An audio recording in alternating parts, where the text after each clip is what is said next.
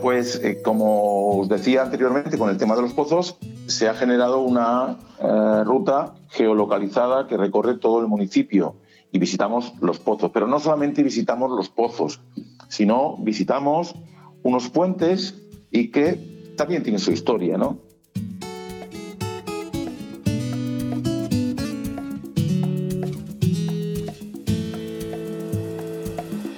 Turismo en Valdemorales. Señalización turística inteligente en formato audio. Los puentes. En Valdemorales podremos visitar y conocer diferentes puentes. Cada uno de ellos tiene su historia. Comenzaremos con el puente del Molinillo.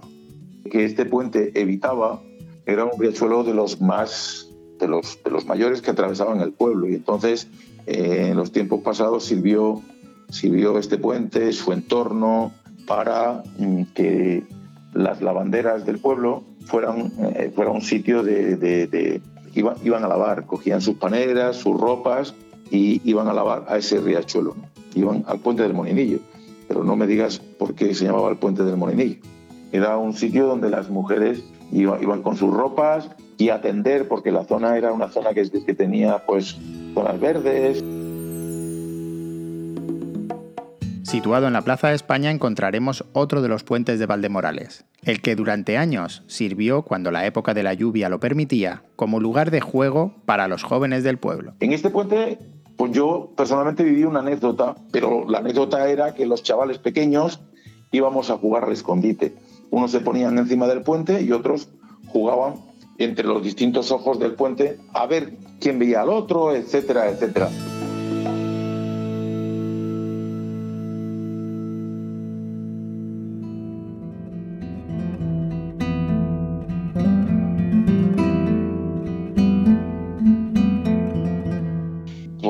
Griterío de los chavales y el jolgorio de los chavales era diario, continuo, constante, a todas horas. Y una de las personas que vivía ahí era Felisa y le molestaba el ruido, le molestaba lógicamente el ruido de los chavales, ¿no? Entonces, ¿qué ocurre? Pues esta persona se enfadaba y, los, y, reñía a los chavales, pero mm, lejos de alcanzar su objetivo, alcanzaba el, efecto contrario, y es decir, mm, hacía el efecto llamada. Los chavales, por naturaleza, son crueles, ¿no? De ahí viene el nombre de Felisa y, y todo el mundo le conoce como el puente de Felisa. Ubicado en la Plaza del Barbero encontraremos el puente de Felisa, que durante muchos años también fue utilizado para pasar de un barrio a otro del pueblo. Eh, el hecho de tener un valle, de estar el municipio en un valle, quiere decirse que había varios riachuelos que mm, atravesaban el municipio. Y la única manera de pasar de una parte a otra del pueblo o de un barrio a otro del pueblo, cuando las lluvias eran muy intensas, era a través de estos puentes. No había manera, era un riachuelo que cuando llovía se estaba muy caudaloso y no había forma de pasar de un barrio a otro. Entonces se utilizaban estos puentes.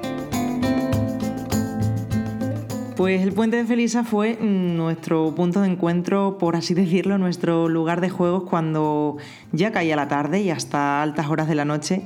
Ya sabemos que los pueblos te aportan toda esa libertad del mundo y ese era el lugar pues donde todos los niños nos juntábamos en verano para jugar incluso hasta las 12, la 1, incluso hasta las 2 de la madrugada. Allí nos podíamos juntar fácilmente mm, entre 20 y 30 niños en verano. Éramos niños además que en su mayoría veníamos de vivir en ciudades más o menos grandes, en Cáceres, en Madrid, en Barcelona, y que en verano pues podíamos disfrutar de, esa libertad del pueblo.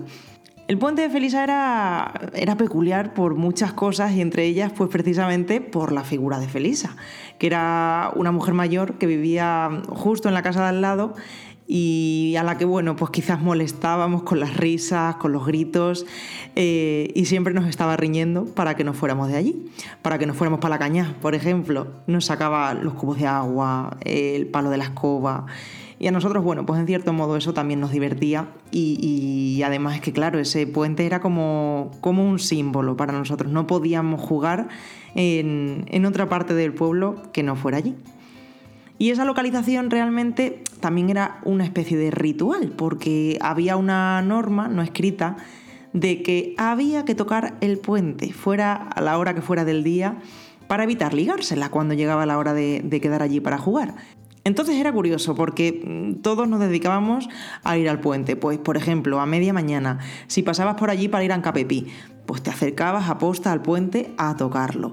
O a media tarde, cuando volvíamos de la piscina, pues hacíamos a los padres que iban a posta a buscarnos en coche al Moarín que nos pararan en esa plaza del barbero solo a tocar el puente. Que ya ves tú la, la inocencia de los niños que éramos, que podríamos haber dicho, sí, sí, yo ya lo he tocado esta tarde, y no ser verdad. Pero es que bueno, pues realmente íbamos a tocarlo a posta. Y la rutina del verano se convertía, bueno, pues en pasar la mañana, eh, la siesta, ir a la piscina o no, pero estar todo el día esperando con ganas de que llegaran las 9 o las 10 de la noche para, para ir al puente de Felisa con nuestros amigos. Yo recuerdo pues, cenar súper rápido en casa, con mucha prisa, o incluso llevarme un bocadillo lo que fuese para irme al puente de Felisa. ¿Que a qué jugábamos? Pues yo recuerdo sobre todo dos juegos, eh, aunque habría alguno más. Uno de ellos era Rescate, que creo que teníamos que hacer equipos, teníamos que pillar a los miembros del otro equipo y encerrarlos, eh, era en la zona del callejón, hasta que alguien de su equipo los rescatara. Pero sobre todo, bueno, recuerdo más claramente el juego de liebre. Es que a liebre nos podíamos pasar horas y horas jugando. Y efectivamente ahí entraba el sistema de quien no haya tocado el puente se la liga. Y era pues muy importante no ligársela, porque todos los demás se escondían y se escondían alrededor de varias manzanas y varias calles. Era un espacio pues, verdaderamente muy amplio. Y de hecho llegábamos hasta el pilar, pues hasta el comercio, y entonces el que se la ligaba tenía que ir encontrando a los demás niños. Y a medida que venía que y a medida que veía uno, pues se daba la mano con él. Cuando veía otro, también se unía a esa cadena. Y la cadena, bueno, se podía hacer larguísima, incluso de 15 o 20 niños. Y, el juego, bueno, pues se acababa cuando conseguía reunir en esa cadena a todos los que se habían escondido. Eso era muy difícil, claro. De hecho, bueno, el que se ligaba perdía si alguien de los que estaban escondidos llegaba corriendo y tocaba esa cadena y decía, corto liebre. Entonces, pues nada, volvíamos a empezar. Era, era muy entretenido y, mira, no teníamos móviles, no nos acordábamos de jugar a consolas y eso que sí que existía, la Game Boy o la Play. Pero bueno, ese rato de jugar en el puente de Felisa era sagrado y casi es el mejor eh, recuerdo que podemos tener de los veranos en el pueblo.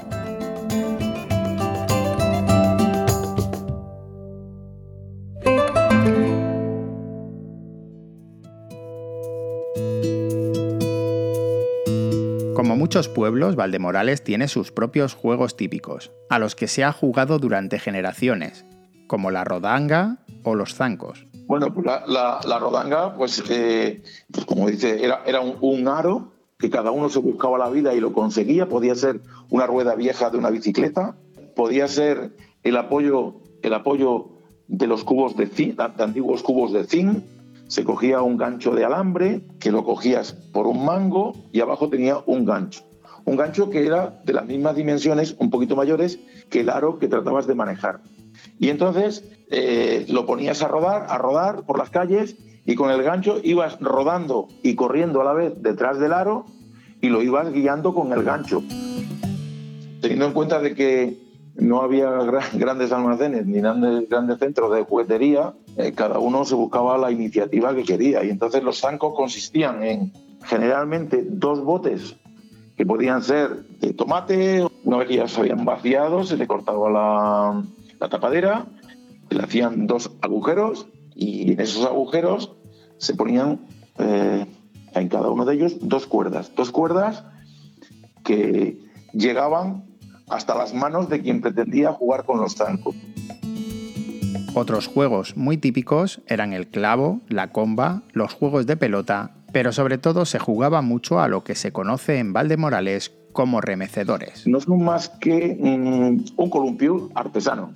Es unas cuerdas y un tablón y antes lo que se hacían eran unas cuerdas que se eran unas trenzas de, con la casquera de la mimbre y ahí se hacía lo que se llamaba un remecedor.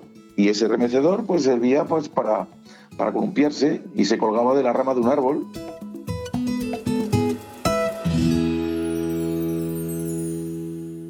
Una producción de Radio Viajera, financiada en el marco del proyecto para el desarrollo de los pueblos inteligentes de la Junta de Extremadura y la Unión Europea, con el apoyo del Ayuntamiento de Valdemorales.